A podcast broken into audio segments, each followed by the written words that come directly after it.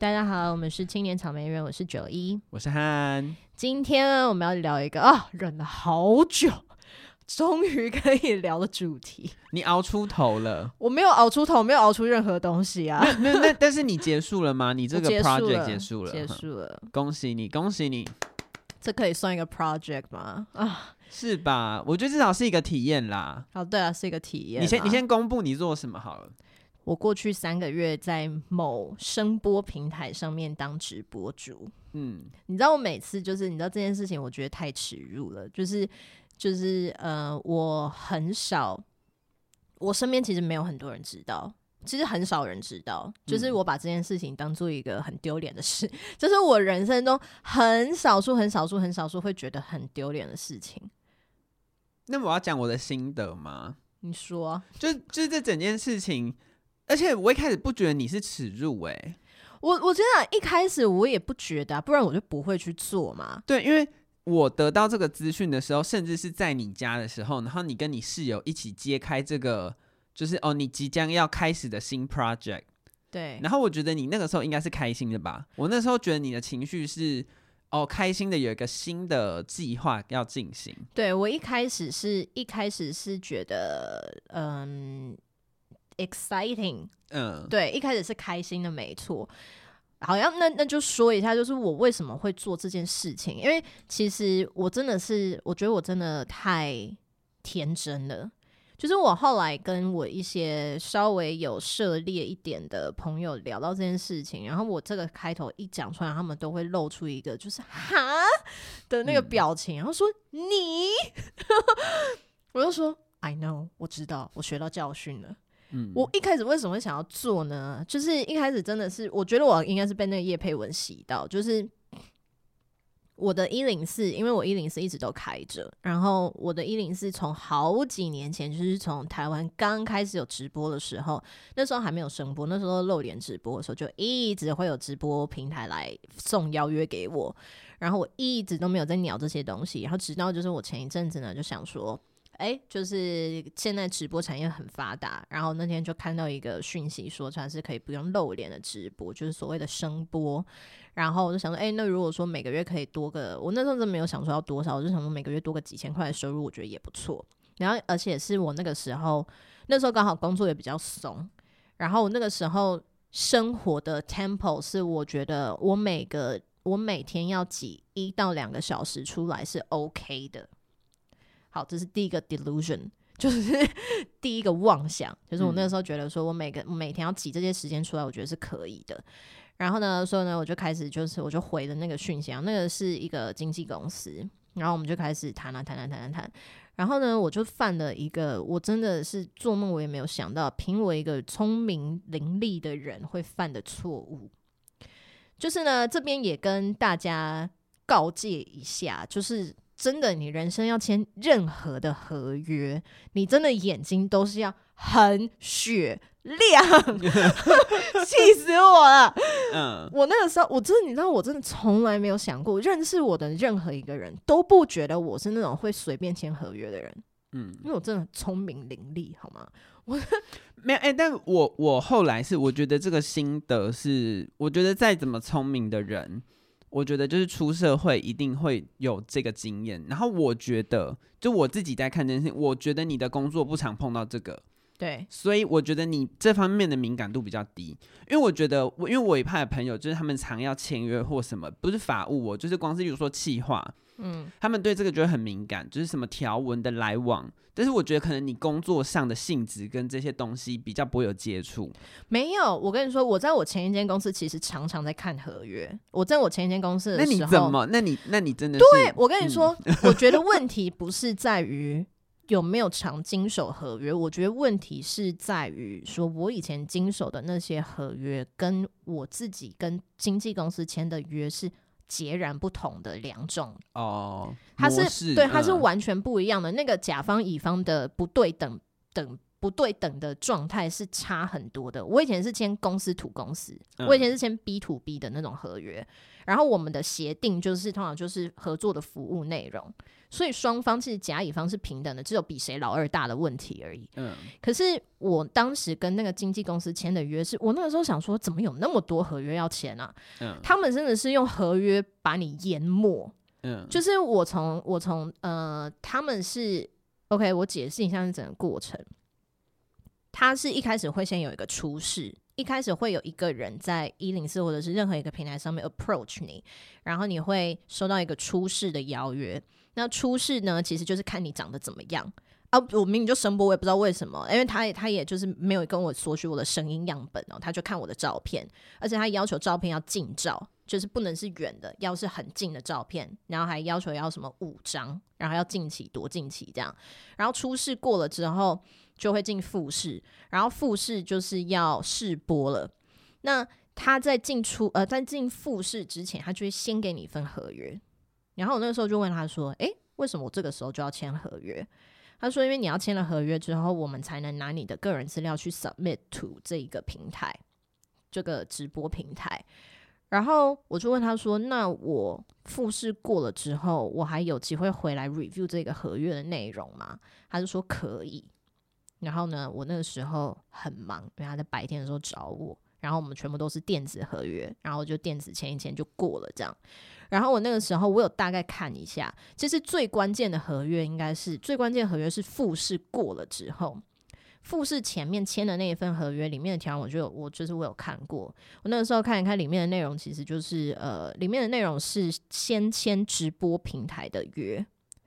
就是我虽然是透过经纪公司在这个直播平台上面工作，可是还是会有一份是我跟直播平台的合约。然后那一份合约的内容不 sketchy，那一份合约内容很干净，然后也没有很长。复试过了之后，就要签一份跟经纪公司的约，那一份合约就很长哦。然后里面就是有提到说什么，嗯，里面就有提到说薪资要怎么算。然后他们不会跟你解释里面的东西是什么，他就一直催你快点签，嗯，他就一直催你赶快签约。然后我那时候就问他说：“呃，里面有一些地方我看不懂，比如说直播平台的点数，然后他的那些薪资是怎么换算的，等等等。”然后他就说：“那个什么，就是之后可以再解释给我听。”然后因为他一直催，他就说：“因为我的那个时候是在月底了。”然后在两天就要月初，然后他们要他们要我在隔月的第一天就上架，所以他那时候就一直在催我赶快电子签合，然后我就签了，然后签完之后呢，然后就开始就是第一天的那个直播组的教育训练啊什么什么，然后然后呃上播的第一天。他们就我的我的经纪公司配了，我不知道他们可能有轮班吧，他们好像是二十四小时值班，就是有我有三个经纪人，然后我们有一个群组，然后就有一个经纪人发那个开播注意事项给我，然后我就看那个开播注意事项里面，它里面就写到了点数怎么算，然后我就想说，这个算是是在跟我开玩笑吗？就是这个某直播平台呢，它新台币跟点数的换算好像是十七比一。等于说你在那上面的一个点数大概是呃十七个点数是新台币一块钱，这样。然后呃，他我那个时候一开始会加入的时候，这也是一个骗局，by the way，就是呃他们会说什么？如果你是给经纪公司签的合约的话，大部分大家都会看到。你如果上网去搜 d c a r 还是哪里去看，当然他们会说前三个月有保底薪资五千块。我跟你说，那根本就不是保底，那不是底薪。他们都会说那是底薪，但那根本就不是底薪，那个其实就是达标奖金。因为我开播的那个注意事项里面就有写到说，你每个月的你每个月的达标数字是不一样的。我记得第一个月是什么？第一个月是五万吧，五万点。哦，有收到五万点，你有收到五万点，你才拿得到那五千块。然后它的算法是。它本来就有一个点数换算的公式，你如果有达标的话，它会再加五千块给你。第一个月是五万，第二个月是 N，第三个月是 M，这样，然后那个数字自然是越来越高。然后呢，它的那个分款的算式非常的荒谬，就是你如果签给经纪公司的话，你是被扒两层皮，就是你第一层皮是先跟这个平台要分，跟这个平台分完之后，还要再跟经纪公司分。然后我记得经纪公司跟平台好像是分，经纪公司跟平台是三期嘛，我有点忘了。然后但是你跟经纪公司是基本起跳是五五，然后如果你呃，赚的点数越多，经纪公司可以分的越少，这样。然后呢，我那个时候就想说，我就我就在 Line 里面，我就问他说：“那这样这不是保底啊？”我说：“这个不叫做底薪，这个叫奖金。”他说，然后他们就很很贱，就玩文字游戏。他说：“没有奖金的话是，奖金是额外的。”他说：“就是你这个点数换算出来的那个钱才是奖金。”我说：“那个不叫奖金，那个叫我的应得。”嗯，那个是你这个平台，他这个直播平台营运的 business model，那个是他的基本叫做 revenue。按我的份，那个是你应该要额外拨给我的，那是你作为经纪公司你要承担的风险，你要承担的支出，那个叫做你给直播主的保底底薪。但其实根本就不是这样。然后呢，我从那一刻开始，我就我那一刻开始，我就是我绝望的第一步，因为我很清楚，我绝对拿不到那个点数。嗯、我大概上播的第一第一次吧，复呃，那当时复试复试就是去试播，然后试播的时候是呃，我有就是我我有找我一些朋友，然后所以我那个时候试播的时候，我直播间里面是都是我的朋友，然后他们我不知道他们是没有发现吗？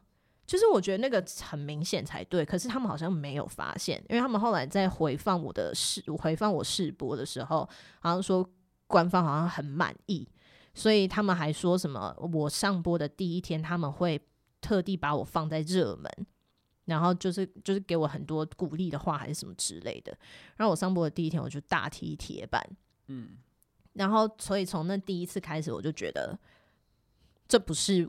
这不是我想要做的事情，嗯，然后，所以我第一个目的我就达不到了嘛，就是，呃，我就已经发现说，第一件事情是我的最大目的是赚钱，然后赚钱这件事情我办不到了，然后再第二件事情就是让我呃做我喜欢的事情，然后呢，因为我们做这个 podcast 嘛，所以我大概应该就是多多少少可以猜到我是喜欢讲话的人。然后，但是其实我的讲话不是说我喜欢跟别人聊天哦，我不是喜欢跟人聊天的人，我是喜欢讲话，我喜欢输出我的思想。而且你不是瞎聊型的人，对，我其实很不会瞎聊，嗯、就是我擅长的东西像是思想的碰撞。嗯、我我喜欢做，我喜欢做内容。你喜欢 TED Talk？对 对，我喜欢做 content creation，嗯，我想要创作内容跟输出我的想法，然后跟别人有来回的的交流，对，嗯，交流。然后呢，我那个时候一开始想说，呃，我当初要加入之前，我思考的就两件事情，一个事情赚钱，另外一件事情就是我可以在这个，我可以在做声播这件事情上面，呃，获取到什么有价值的东西。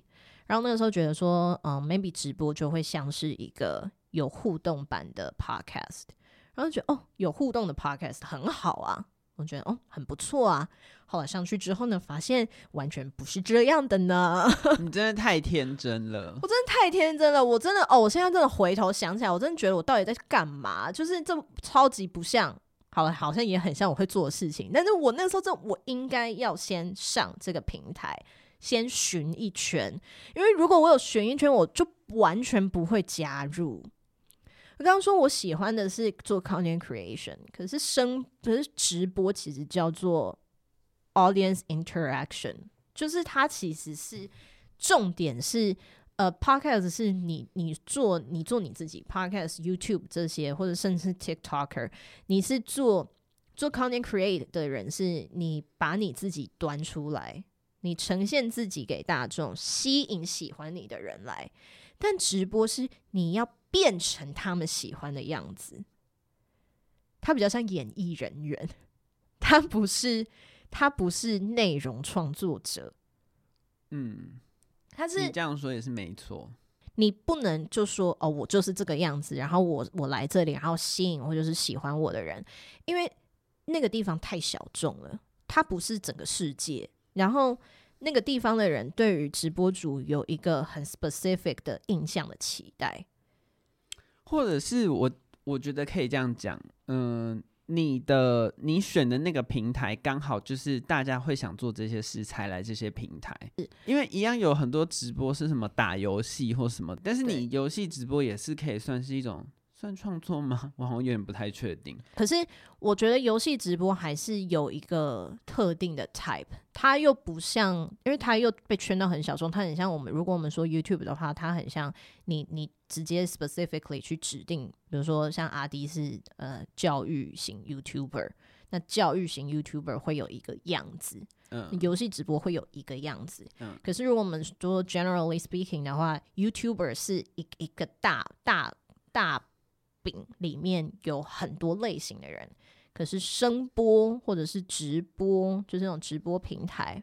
不是什么丢丢妹那种卖直播的食物，就是直播平台，比如说我们说一期啊、浪啊、Wave 啊这些，他们都有一个 specific 的 mode，它有一个模板，希望你要去 fit 进去。嗯。然后我不是长那个模板人，而且我跟那个模板差距非常大。嗯，我有一段时间就是我真的会去试，我会 A/B testing，就是我就会去试不一样的标题，然后那个试出来的结果，我真的好不懂哦。啊，比如说，比如说啊，聊我去泰国的经验，这样子的标题跟今晚聊聊这种没有三小东西的标题比起来，后者会比较多人进来。哦，你懂吗？我不懂，我不懂这是什么意思？就是 why？我后来就发现，上面的人是要上去听直播主聊天的，他们不要听直播主讲一个很 specific 的主题，所以我就很 frustrated，就是我就觉得我不知道我每天要跟这些陌生人瞎聊什么，嗯，然后，然后后来因为我做这件事情，我中间甚至有一度因为这个事情。把自己就是弄得很不开心。我中间有段时间非常 emo，就是呃，因为我就觉得我到底在干嘛？然后因为我后来就发现说，虽然说时间就跟乳沟一样挤一挤就有了，可是我真的挤得好辛苦。我真的好像，好像好像要把 A 减的 cup 挤到 E cup 的那种感觉。嗯。那个封箱胶带已经要用完了，已经缠到你要呼吸不过来了。嗯，就是我真的是每天要挤那么多时间出来，而且他那个平台的约定是，他希望你要高频率出现，你不用一天播很久，可是他希望你要高频的出现，所以你也不能说哦，我今天可能今天就直接就给他播四个小时，不行，每天有效时间只有两个小时。嗯，然后。我分配那些时间，我就势必要牺牲一些我本来在做的事情的时间。然后你像志奇七七，为什么 一周七天哦？是吗？然后每每天七分钟，就是固定要有这个，就是一个这个循环这样。对，然后我那时候就是每天固定都要有这个时间。然后我那时候觉得很 emo，就是我牺牲我喜欢的事情，做我不喜欢的事情。然后那时候就觉得，哦，我每天就是都好不快乐。而且我觉得还有一个就是，你很、你很、你很讲求数字跟成就感。我觉得，我觉得我们做这个节目，我们两个心态就蛮不一样。因为我就会觉得，哦，这就是呃我的一个小天地。所以我对于数字啊或什么点阅率，我是就是看的蛮淡。但是，例如说，你就还会分析，然后你随时在调整那个参数。对，然后这时候我就发现，我调出来那个调参的结果是。走向是我很不理解，跟我很没有共鸣的结论。对，它是另外一个天地，所以我觉得你那个时候很不开心，也来自于这边。对，然后所以后来。因为对我来说，快乐还是比较重要。因为我就想要，天哪，我这样子要撑三个月。嗯，后来我就开始大放厥词。对，那个时候可以跟观众讲一下你签的那个约。对，合约的问题呢，就是我签的那一份合约，为什么我很后悔签那个约？就是因为他的合约很长，三年。三年。他的合约其实是三年哦、喔，然后他是规定你说，你这三年的期间，你就你不能，他等于是有敬业条款，就是很像你在。呃，一间公司工作，你会在某一些产业里面会被迫要签竞业条款，它很像那个概念，就是我三年之内我都不能去其他的直播公司。然后，呃，但是因为我的合约是透过这个经纪公司签，然后经纪公司有有一个保命的一条生路，是它开放你三个月后就可以从这个呃每个月的强制时数里面解除封印。所以我现在是已经过了三个月，所以我现在就是可以摆烂，我现在就是可以不用播了，但我还是要遵从那个竞业条款这样。那我那个时候的想法就是觉得，天哪，我要撑三个月，所以我要让自己快乐一点。然后呢，其实合约里面它有明文规定，直播主可以说什么，不能说什么。比如说我我的我是在 A 平台嘛，那我不能提到其他的直播平台这件事情，我可以理解。有一天忘记是讲到什么的，我那时候应该是本来就在聊这个两性的话题吧，然后我就讲到 Tinder，然后就开始有听众。留言说主播不要提 Tinder，然后我就说为什么不行？他们说 Tinder 是敬业。我说 What the fuck？而且他们居然知道 Tinder 是敬业啊！你们的听众听众知道，然后我就说，因为我我是声音播出来，他们用文字回我嘛，然后我就说为什么 Tinder 是敬业？我说这个又不是，我说这个又不是交友软体。然后听众就回说，这里好像本来一开始定位是交友软体。我就想说三小啦，话都你们在讲，它只是那个里面就是功能有一个，就是可以你可以划卡片，就是你可以你在上面的确是可以认识人，没错。你只是里面有这个功能，然后你觉得你是 Tinder 的敬业，你觉得你是 Tinder 的敬业，嗯嗯、我想说。为什么你会不会太看得起你自己啊？如果这样的话，就我们之前聊，那赖的敬业应该就是 全世界。你在你在那个赖的那个短片里面什么都不能讲。对啊，我今天用一个点餐，什么点餐不知道。我今天用一个点餐，呃、我今天用呃某 N 开头串流平台不能讲。嗯，呃，我今天看呃插土 day 不能讲，就就是对啊，就是很莫名其妙的那然后。然后我不能聊，所以我整个交友软体的这个整个大主题全部都被 ban 掉，我就不能讲。然后我那时候就说，没有，那当下有人出来制止你吗？就是就是听众出来制止我啊。那我在那个当下，我本来是想要不顾一切的讲，因为我那时候其实有一点哑起来，我那时候就觉得就是就是就随便。然后可是太多听众制止我了，很多听众出来说，呃，之前有直播主因为这样就是被告。违约还是什么之类的？Oh my god！然后还是被检举什么的。他说，因为你不知道，就是上面就是这上面奇奇怪怪的人很多，可能有秘密客。对，可能会有人检举你，然后他们就叫我不要讲，所以这个 topic 我就不能讲。然后这就这这个这件事情就，就我本来就对这，我本来就对那个合约已经很反感，然后这件事情就是在更加深我的反感。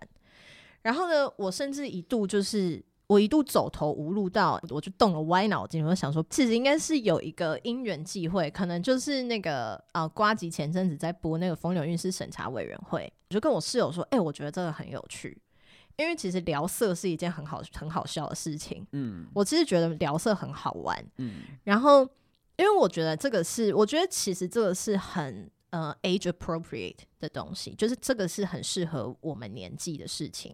因为如果年纪再小一点的话，会觉得太害羞；然后年纪再大一点，又觉得老不休。所以，呃，而且没有，我觉得年纪小没有那么多经验。对，这个也是。嗯。然后，所以我那时候就觉得说，哎、欸，我可以发展聊色的这个主题。嗯。然后后来发现也失败，就是我觉得这件事情的失败，我不知道、欸。哎，maybe 这个是。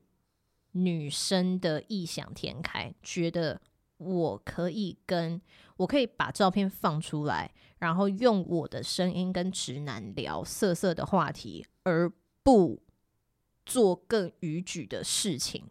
这件事情的达成本身就是不可能的吗？因为我后来尝试出来的结论就是，如果你只是单纯的聊色色的话题，就会有男生要跟你要联络资讯。嗯。然后或者是就会有男生丢一些有的没的讯息，对对对对对，给你、嗯、这样。然后呢，如果你不回复这些东西的话，他们就会觉得那就不有趣了。那他们呢，如果不是想要跟你要你额外的联络资讯，或者是把自己的资讯丢给你的话，他们就是想要知道你个人的资讯，比如说主播喜欢哪种，嗯啊，比如说我们假设说聊到体味，然后他们就会说那主播喜欢哪种体味。久了之后，我就发现就是这个东西做不起来，因为那些试图就是想要拿到就是这些有有的没有的东西的人，他们后来试了一次之后没有成功，他们就不会再试第二次，而且我基本上我可能也看不到他们第二次。我后来每次开，他们就会有很多人进来，然后就听一下，然后就会跳出去。然后就想说，诶，我以为听漂亮女生讲色色的东西应该很有趣。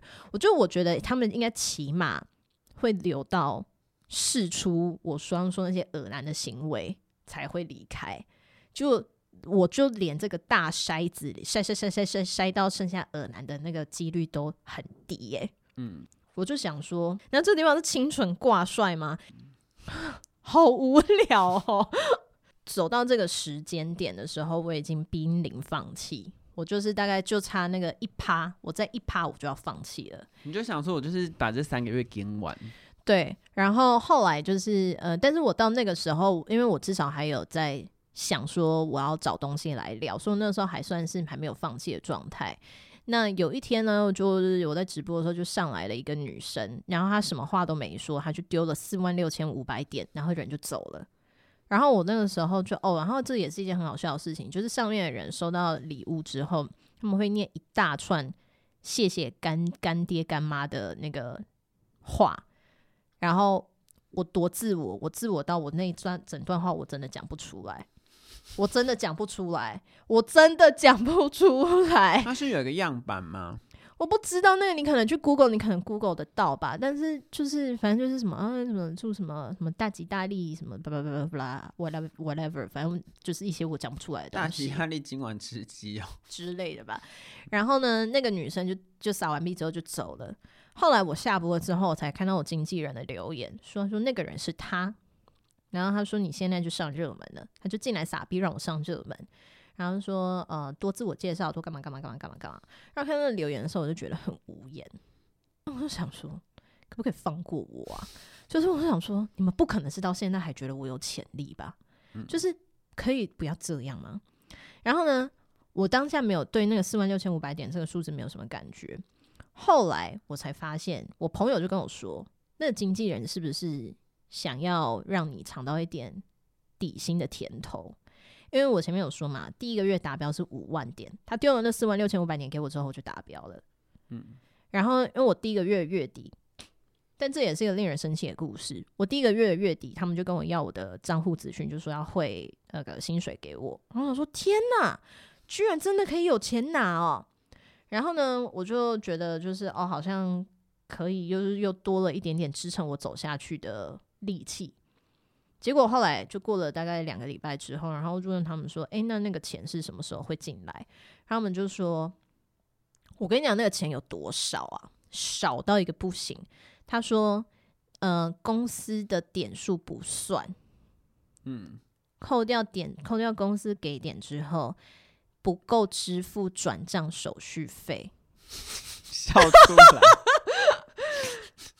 你就知道，哎、欸，可是你看啊、喔，他会四万六千五百点给我、欸，哎，所以我自己的点数就有三三千五百点，嗯，算成换算成新台币不到十五块，嗯，好可怜哦、喔，要哭了。对啊，然后我那时候觉得，OK OK，那我就大摆烂，我就从那一刻开始大摆烂，我每天上播，我标题都不想，我就打三个 emoji，我就开 YouTube Music，然后就开始播歌。然后我的 iPad 同时身兼喇叭跟麦克风的角色，然后就把我 iPad 丢到我们家的客房，然后客房门关起来，我就让他在里面自己这样播两个小时，然后我就去做我自己的事情。嗯，我太不爽了，我真的超不爽的。我想说那个是三小意思啊，然后、嗯、那你为什么要把我盯到五十？呃，要把我盯到五万？还是他想就是让你上热门，你就会有动力，就是除了钱以外的动力。没有，后来就觉得我朋友就说他们应该是有，他们应该是有每个月的 KPI，可是那那个 KPI 到底要干嘛？因为你又不是说真的有，真的会拨给我那一笔钱，你等于说你刷给直播主的那个点数是假的，他们可能跟 Wave 有签什么协议，就是那种的点数它是不能转现，嗯，它是不能就是兑现兑现，对，它是不能兑现的点数，所以那那个东西。到底要干嘛？因为他其实刷给我的金额都是第一个月跟第二月，他都是刚好刷到我的那个达标的数字。嗯，那有可能哦，那就是他内部的 KPI 就是要几个人有达标。对，嗯，然后他就刚好刷给你。然后我觉得可能有一部分就是当 push 你吧，搞不好骗你第一次，通常第一次就有些人觉得哦，我好像达标了，那我再往下一个门槛前进。哦，那有可能。对，然后他就被蒙骗了，然后等到他到达第二个门槛，然后要汇钱的时候，要把那个就是前面他给你的扣掉，就骗我那两个礼拜耶。对，但是好，搞不好其实你看到他这个模型，搞不好是你做到第二个阶段，可以再领更多的时候，你已经就是做到了一个规模，你也会觉得，哎，好像我这样做也有这个规模，那我就可以继续做。I don't know, maybe 就是一个模式。但我现在可以大讲这些问题，就是因为我就是终于解放了。真的恭喜你，真的是终于解放了。因为反正我反正我没有把这个平台名字讲出来嘛，然后应该也没有人，因为在上面的能见度低到就是应该没有人，就没有任何人会记得我是谁。嗯，所以呢，我现在就是啊，终于回归了自由人的身份。我回归自由人的身份之后，最大的体悟就是时间真的很宝贵，时间很宝，尤其是对我们这种。哎、欸，不知不觉，你看一月过完了，我们现在录录音要过年，然后其实你看二月，你过个年，你其实二月就没了，你默默就要 Q one 结束喽。对啊，而且我觉得是时间真的要花在有意义的东西上。嗯，我对于你去做呃直播这个心得，其实我当初听我就是很惊讶，但是我就觉得。好，就是可以让你去试试看，但是我这样讲可能有点马后炮，但是以我旁边我有在做直播的朋友，我觉得我那个时候就觉得你应该不会成功。我觉得，我觉得有接触过直播平台，或者是有一点点知道的人都不觉得我会成功啊。嗯，就是啊，拜托我，我如果说我曾经自己先寻过一遍，我一开始就也不会进去。嗯，我如果有先询过没有，如果看过里面的生态，看过里面的人是什么样子，里面的人都在干嘛的话，我就绝对不会进去。所以你那个时候兴冲冲的讲的时候，我其实内心有点忧虑，但是我又觉得，就是你那个时候的心情是你想要 try，就是那是你的 new project，我就觉得好，那可以去试。嗯，但是我就没想到后面就是你要签约或什么，我就觉得听起来超恐怖。因为如果你看，好像如果他只是像我们这种 podcast，你要做不做，真的不会怎么样。对，但是你甚至签了个约，然后我就觉得好恐怖。对，然后反正我觉得可以讲一下我身边有做直播的人成功的例子，就是他们真的是同温层外的人。我觉得，我觉得我们我们的工作跟我们生活的形式是一个同温层。对，那你不得不说，我们周边的人也很少在看直播，非常少。那我有一派的朋友。是会看直播，然后有在做直播，他们的性质就非常像。女生的话，他们的那一类，我觉得就是偏有点像网美。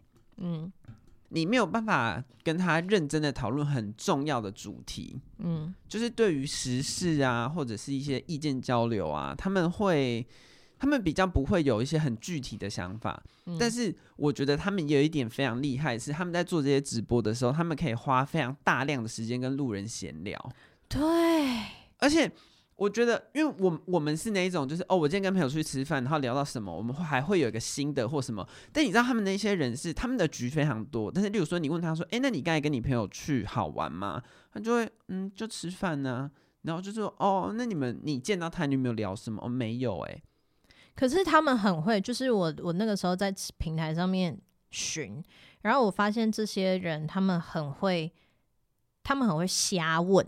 嗯，然后，但是他们，你就是那个对我来说，就是他们问的这个问题，他们也没有要听你的答案。嗯，就是我我觉得那是一个很酷的沟通模式。对，就是，然后，但是那个也非常仅限于，就是就是你知道有一派的人是这样。